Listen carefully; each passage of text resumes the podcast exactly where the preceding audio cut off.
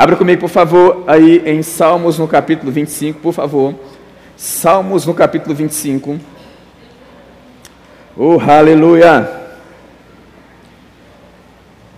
Salmos no capítulo 25.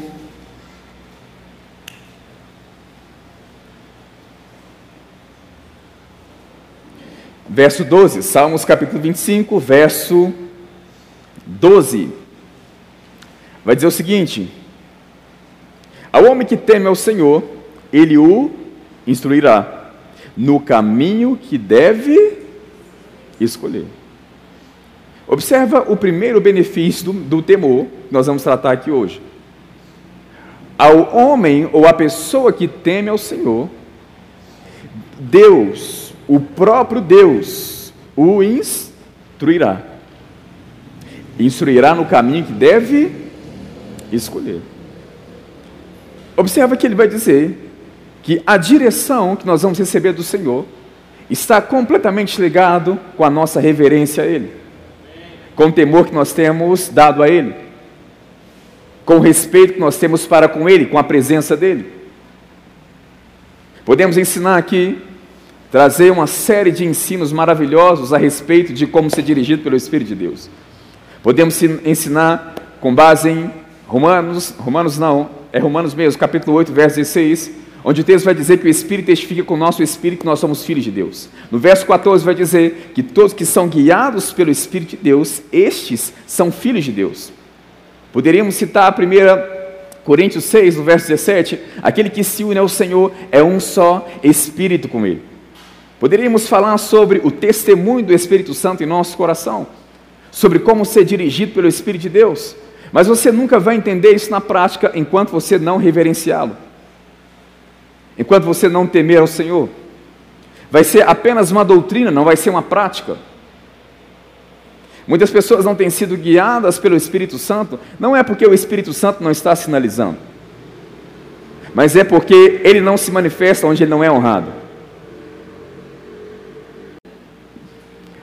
Deus ele não se manifesta onde ele não é honrado, irmãos.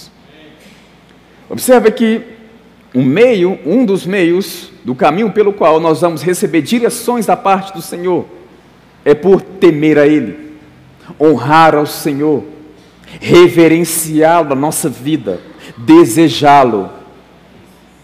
Aquele que teme ao Senhor, o Senhor o instruirá, vai dar conselhos, vai demonstrar o caminho que ele deve seguir. Qual é a direção? Eu não sei quanto a você, irmãos, mas eu quero saber a direção de Deus para a minha vida. Eu quero ser guiado e ser direcionado com base na visão do Senhor. Porque Ele tem uma visão ampla, uma visão macro de todas as coisas. Eu tenho uma visão limitada, mas Deus tem uma visão macro. E essa instrução está no caminho do temor ao Senhor, da reverência ao Senhor, do meu comportamento com a presença do Senhor. Ele está dizendo que aos que temem o Senhor, Deus vai instruir essa pessoa, e aos que não temem, é verdade também, o contrário também é verdade. Aquele que não teme não vai receber instrução da parte do Senhor, porque Deus não se manifesta onde ele não é honrado. A presença manifesta não, não vem, ou não entra em operação onde Deus não é honrado. Oh, aleluia. O verso 14, olha o que o verso 14 vai dizer. A intimidade do Senhor é para aqueles que o aos quais o Senhor dará a conhecer a sua aliança. Observe esse texto, irmãos. A intimidade do Senhor, a comunhão com o Senhor é para aqueles que o temem. Você observou a distinção das aplicações aí, nas aplicações da palavra temor? Uma aplicação traz medo, pânico, horror e afasta a pessoa da presença de Deus que é o que aconteceu com Adão. Vi que estava nu, tive medo me escondi. Aquele que teme não é aperfeiçoado no amor, não é aperfeiçoado em Deus. Então, uma aplicação afasta a pessoa de Deus, a outra aplicação aproxima essa pessoa de Deus.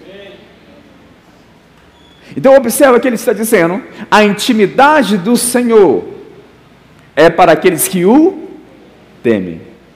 Deus vai continuar amando todas as pessoas, Ele sempre vai nos amar. Amém, irmãos? Sempre. Independente do nosso comportamento.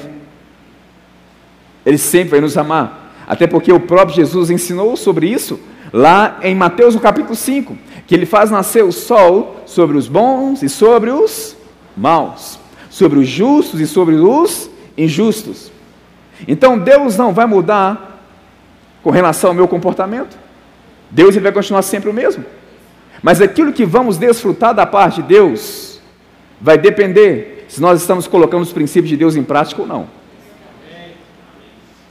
Porque ele está dizendo: Deus pode nos amar, mas a intimidade, a intimidade é para aqueles que o temem, reverenciam o Senhor, respeitam o Senhor, a presença dEle. Sabe por quê? Porque Deus não se manifesta onde Ele não é honrado, irmãos. Ele não vai se manifestar. Lembra de Jesus em Marcos capítulo 6? Ele chegou em sua cidade e não pôde fazer nenhum milagre. Nenhum. Irmãos, é como o homem mais ungido dessa terra, viu? Que andou sobre essa terra. Em João 3, verso 34, vai dizer que sobre Jesus a unção não era dada por medida. Ele tinha uma unção sem medida. Nós temos unções, irmãos, por medidas. Diferentes tipos de unções que operam em nosso meio, que operam na igreja, no corpo de Cristo. A plenitude da unção ela operava em Cristo. Porque quando ele subiu às alturas, ele concedeu dons aos homens, ele fez isso segundo a proporção do dom de Cristo. Ele concedeu algo específico para cada pessoa. Mas sobre Jesus havia uma, unção sem medida. E já parou para prestar atenção. Depois você pode conferir. Marcos capítulo 6. Jesus chegar em sua cidade e não poder, não disse que ele não queria, disse que não pôde fazer nenhum milagre. O operador de milagres estava no meio do povo. Ele não pôde fazer nenhum milagre, se não curar alguns enfermos, poucos enfermos, impondo-lhes as mãos por causa da incredulidade do povo. E quando nós olhamos o contexto ali, o fator principal era falta de honra, de reverência, de respeito, de temor. Então ele conecta a não manifestação de milagres com a falta de reverência, temor, falta de honra. Então eu tenho observado, igual ministrando em algumas igrejas, já fui em lugares, irmãos, que a presença de Deus estava muito forte, em razão da, de como as pessoas estavam se comportando diante do Senhor.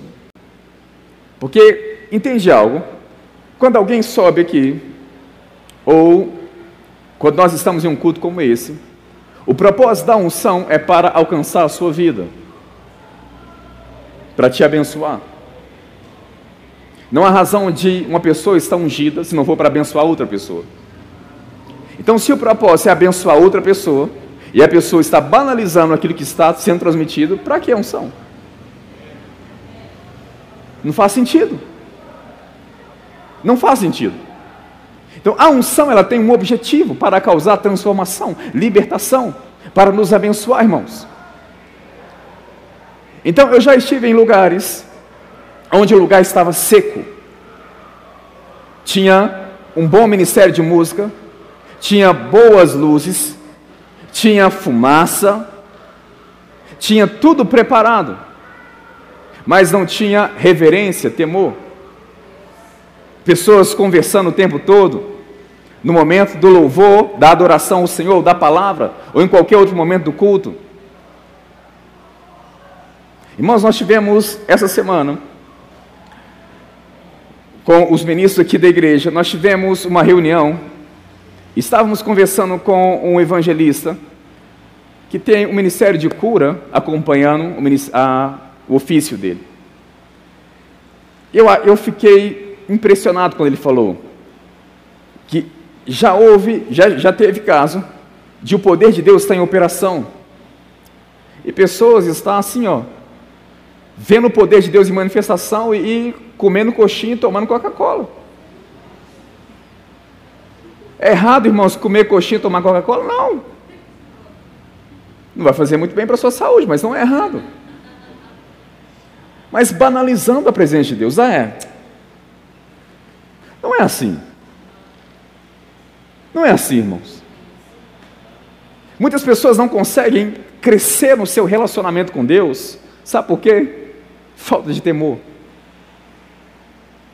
Falta de temor, de reverência a Ele, a presença dEle. Em 1 Coríntios, no capítulo 14, no verso 10, vai dizer que no mundo, nesse mundo a qual nós estamos, há muitas vozes, e nenhuma delas é sem sentido. Nesse contexto, Paulo está tratando sobre a operação dos dons dentro da igreja, especificamente sobre a linguagem sobrenatural, o falar em outras línguas. E ele está demonstrando que há aplicações distintas da linguagem sobrenatural. Mas no contexto ele está dizendo que no mundo há muitas vozes, para explicar que da mesma forma há diferentes tipos de línguas da, na, nas suas aplicações. Mas podemos pegar esse princípio e entender algo muito importante aqui. Porque ele está dizendo que no mundo há muitas. Nós vamos observar, por exemplo, em João capítulo 12, João capítulo 16, no capítulo 14 também vai tratar sobre isso. Jesus vai chamar Satanás de o príncipe desse mundo. Lucas capítulo 4, o próprio Jesus, né, na tentação ali, na, Jesus sendo tentado pelo diabo, o próprio Satanás vai dizer que esse mundo lhe foi entregue, ele dá a quem ele quiser. Então nós temos aí pelo menos quatro referências dizendo que Satanás está governando esse mundo. 2 Coríntios 4, 4 vai dizer que ele é o Deus desse mundo. Ele é o Deus desse século. Cinco referências. Nós podemos observar também em Efésios capítulo 6, verso 12, vai dizer que a nossa luta não é contra a carne ou sangue, mas contra principados e potestades, dominadores desse mundo tenebroso. Ou seja, esses principados e potestades e dominadores desse mundo tenebroso são classes de demônios específicos. Está falando sobre demônios. Amém, irmãos? Então tem, temos seis versículos já demonstrando que Satanás está operando nesse mundo. E nesse versículo também de Efésios 6,12, nós podemos observar outro princípio. A nossa luta não é contra a carne e o sangue, mas a luta de Satanás é. A luta dele é contra a carne e sangue. A nossa pode não ser, mas a dele é. Então nós observamos que há seis textos, pelo menos, e eu vou te apresentar mais um, demonstrando que Satanás está governando esse mundo. Nós vamos observar também Lá em 1 João, capítulo 5, o apóstolo João dizendo que o mundo inteiro jaz no maligno. Então são pelo menos sete textos. Jesus falou em Mateus 18, verso 16, que por boca de duas ou três testemunhas toda a palavra se estabeleça. Nós não temos duas nem três, nós temos sete pelo menos. Se nós analisarmos a palavra de Deus, estudarmos em mais detalhes, nós vamos achar mais textos falando sobre esse assunto mas temos pelo menos sete. E, e, Paulo vai dizer: nesse mundo há muitas vozes. No mundo onde Satanás é Deus, onde ele é o príncipe. E ele falou numa, num, em um momento, irmãos, da, da, da era da igreja, né? Da, da história da igreja, na igreja primitiva ali. Ele falou em um momento onde as coisas não estavam como estão hoje. Se ali o apóstolo Paulo vai chamar de a igreja, né, os dias da igreja primitiva, de dias maus, se ali era dias maus, imagina hoje, irmãos. A atuação satânica hoje. E está dizendo que no mundo há muitas vozes, nenhuma delas é sem sentido. E qual que é a razão dessas vozes? Se não for desviar a sua atenção do nosso Deus. Fazer com que você tenha em seu coração outras prioridades em vez do Senhor tomar o lugar do seu coração que é somente dele. Como diz o apóstolo Paulo, dele, por ele e para ele são todas as coisas. Então a intimidade do Senhor é para aqueles que o temem. No mundo há muitas vozes, mas como seguir a voz do Senhor? A intimidade do Senhor é para aqueles que o temem. É no temor ao Senhor, na reverência ao Senhor. Não é medo, não é pavor, não é pânico, é reverência. Amém, irmãos? É reverência. É reverência ao Senhor. Poderíamos citar, eu vou só adiantar aqui para a gente ganhar tempo. Provérbios vai falar isso o tempo todo, que o princípio da sabedoria é o temor, o temor do Senhor é o princípio da sabedoria. Provérbios também vai dizer que no, no temor nós vamos viver uma vida longa nessa terra, No temor nós temos conhecimento. Então, observa os inúmeros benefícios que há no temor do Senhor. Como eu já disse a vocês, já estive em lugares que as pessoas banalizam. Mas, irmãos, devemos estar conectados. Quando nós entrarmos por aquela porta ali, olha, olha que ensino precioso que você está recebendo nessa noite, olha. Vai salvar a sua vida se você colocar isso em prática, viu? Quando você entrar daquela porta para dentro, irmãos, lembre-se de um, de um fator determinante principal: é cultuar o Senhor. Amém? Então não vou deixar nada entrar em minha vida para me distrair do Senhor. Eu quero entrar em um culto como esse e ver manifestações do poder de Deus, milagres, sinais, maravilhas, o ensino debaixo da unção. O motivo da instrução é para crescimento, desenvolvimento.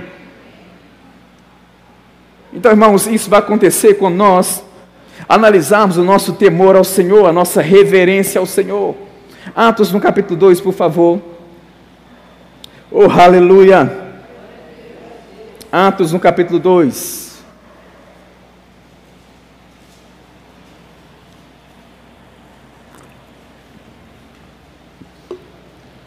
Atos, capítulo 2.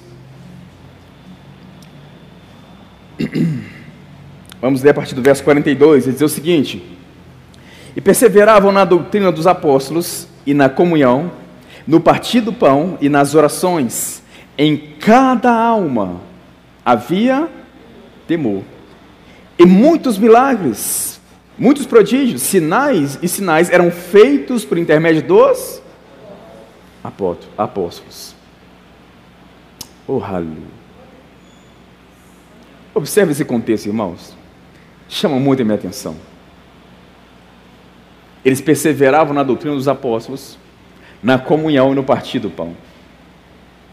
E em cada alma havia temor.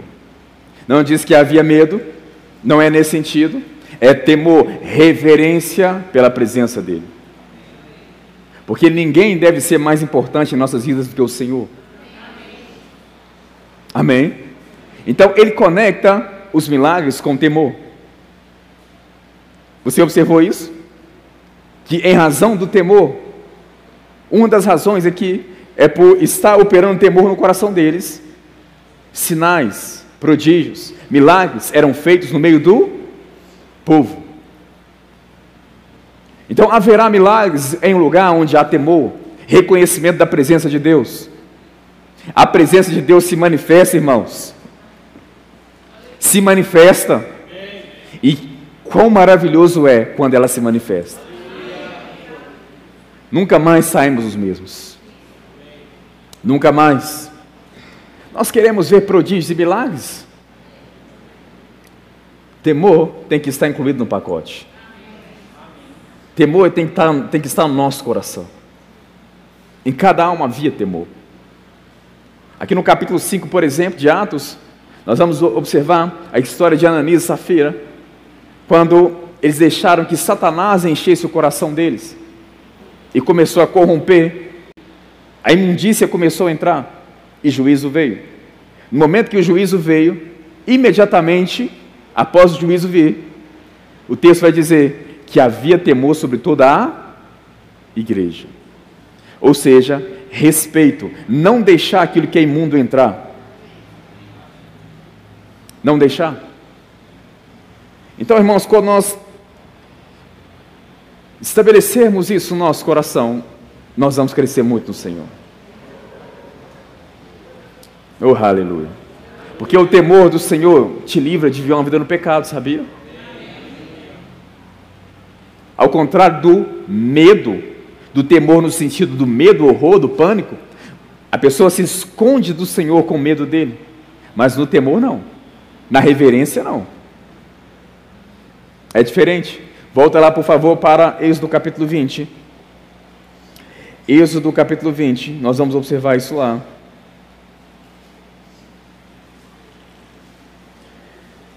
Êxodo capítulo 20,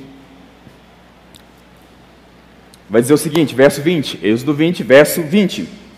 Respondeu Moisés ao povo: Não tem mais, ou seja, não tenha o temor nesse sentido, de medo, de pânico. Pelo contrário, Deus veio para vos provar e para que o seu temor esteja diante de vós, a fim de que não. A fim de que não o que, gente? Então, isso nos mostra que o temor do Senhor, quando nós tememos ao Senhor, reverenciamos a Ele, isso vai mudar o nosso comportamento. Aquilo que fazíamos, não faremos quando nós temermos ao Senhor. Isso vai começar a mudar, ajustar as intenções do nosso coração, mudar o nosso comportamento, para que o temor do Senhor esteja diante de vós, para que não pequeis, vai nos livrar de uma vida no pecado. Porque os líderes não estão com você todos os dias, mas o Senhor está. Oh, aleluia. O Senhor está. O Espírito Santo está com você todos os dias. Ele está. E o temor do Senhor vai ajustar todas as áreas das nossas vidas. Um, um temor, ou uma aplicação do temor, nos afasta da presença. A outra aplicação nos aproxima. Atrai a manifestação, a glória em cada alma havia temor e o Senhor fazia sinais. Irmãos, é a mesma igreja, viu? Não é igreja diferente, não. A igreja dos nossos dias é a mesma igreja primitiva. É a igreja do início. Deus não vê igrejas diferentes. É a mesma igreja. É a dispensação da graça, do mistério, a dispensação da igreja, irmãos. Então, nós não devemos aceitar menos do que isso. Oh, aleluia. Em uma igreja como essa, um diácono fazia milagres. Estevão. As pessoas não conseguiam resistir à face de Estevão. Em um contexto como esse. Oh, aleluia. Opera algo em você, irmão. O temor ao Senhor ajusta todas as coisas. 1 Coríntios capítulo 2, por favor. 1 Coríntios 2, verso 2 vai dizer o seguinte: Paulo dizendo aqui: Porque decidi nada saber entre vós, senão a Jesus Cristo e este crucificado.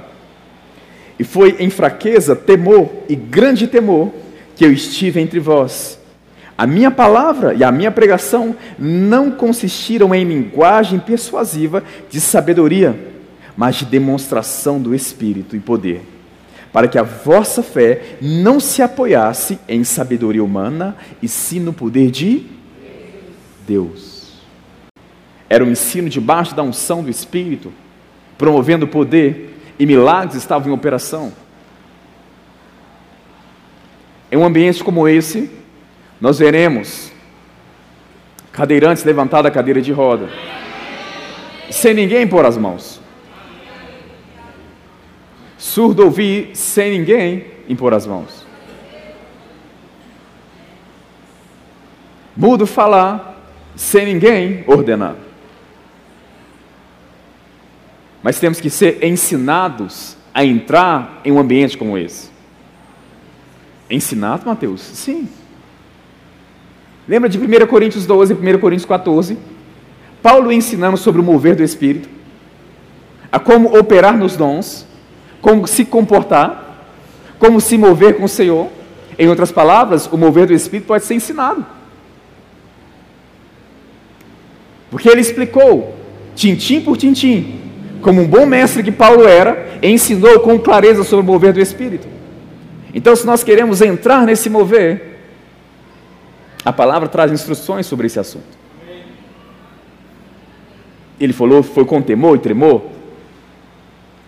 Tem áreas da nossa vida que ainda não mudou por falta de temor. Tem coisas que nós suportamos em nossa vida até hoje por falta de temor. Por não considerar que no nosso dia a dia o Senhor está conosco. Salmo 139 vai falar sobre isso. Para onde nos ausentaremos no seu espírito? Não tem como se ausentar do Espírito de Deus, da presença dEle.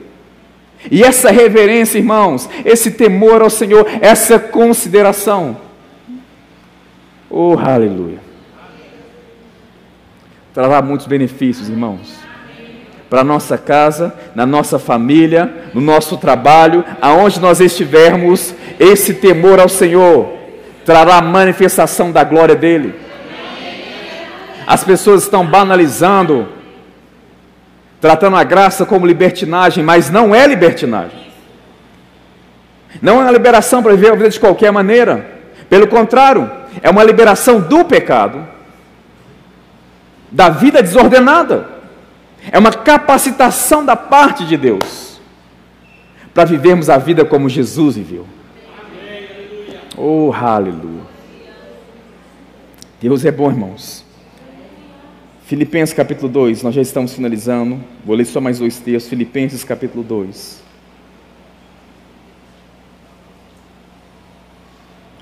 Filipenses 2, verso 12. Vai dizer o seguinte: Assim, pois, amados meus, como sempre obedecestes, não só na minha presença, porém muito mais agora, na minha ausência, desenvolver a vossa salvação com temor e temor. Então o temor faz parte do Novo Testamento. Amém? Da dispensação da graça, reverência ao Senhor, a forma como nós nos comportamos diante dEle. Glória a Deus. Hebreus capítulo 12, verso 28. Hebreus 12, verso 28.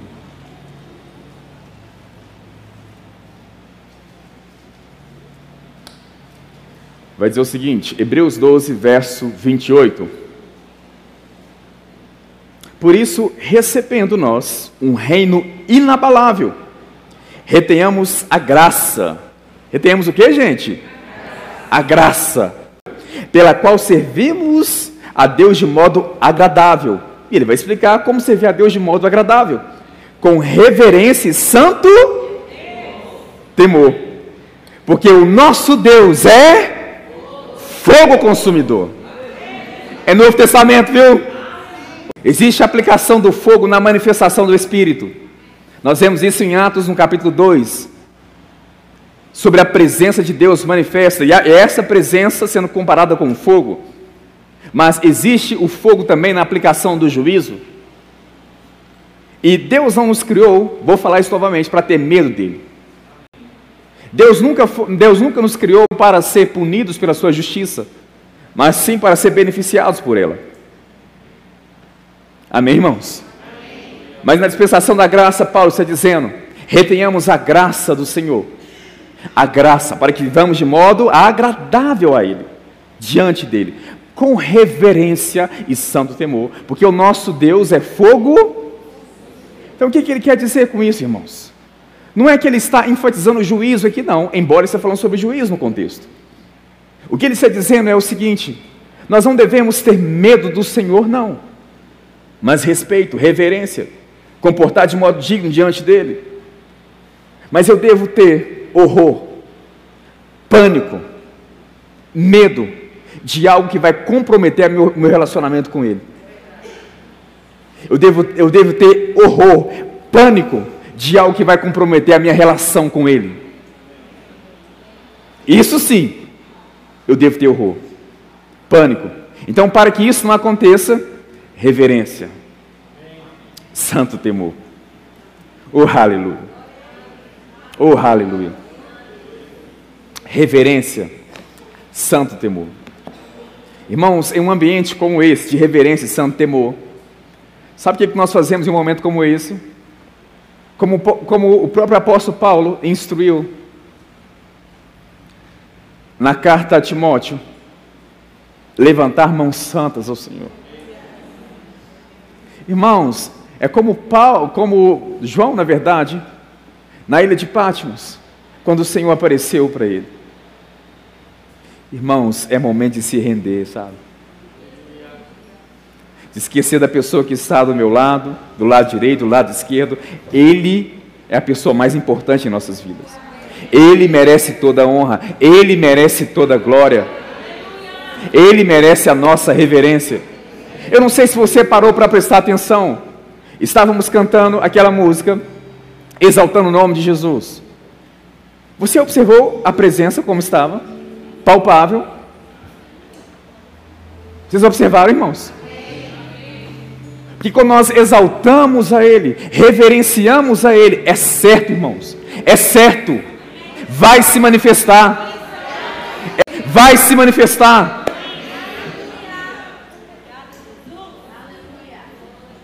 Agora, se nós não honrarmos, eu não quero falar só sobre mim, eu quero reverenciá-lo, exaltá-lo. Oh, aleluia. Já estamos finalizando, coloque de pé no seu lugar. Jesus. Enquanto nós estamos, vamos cantando essa música novamente.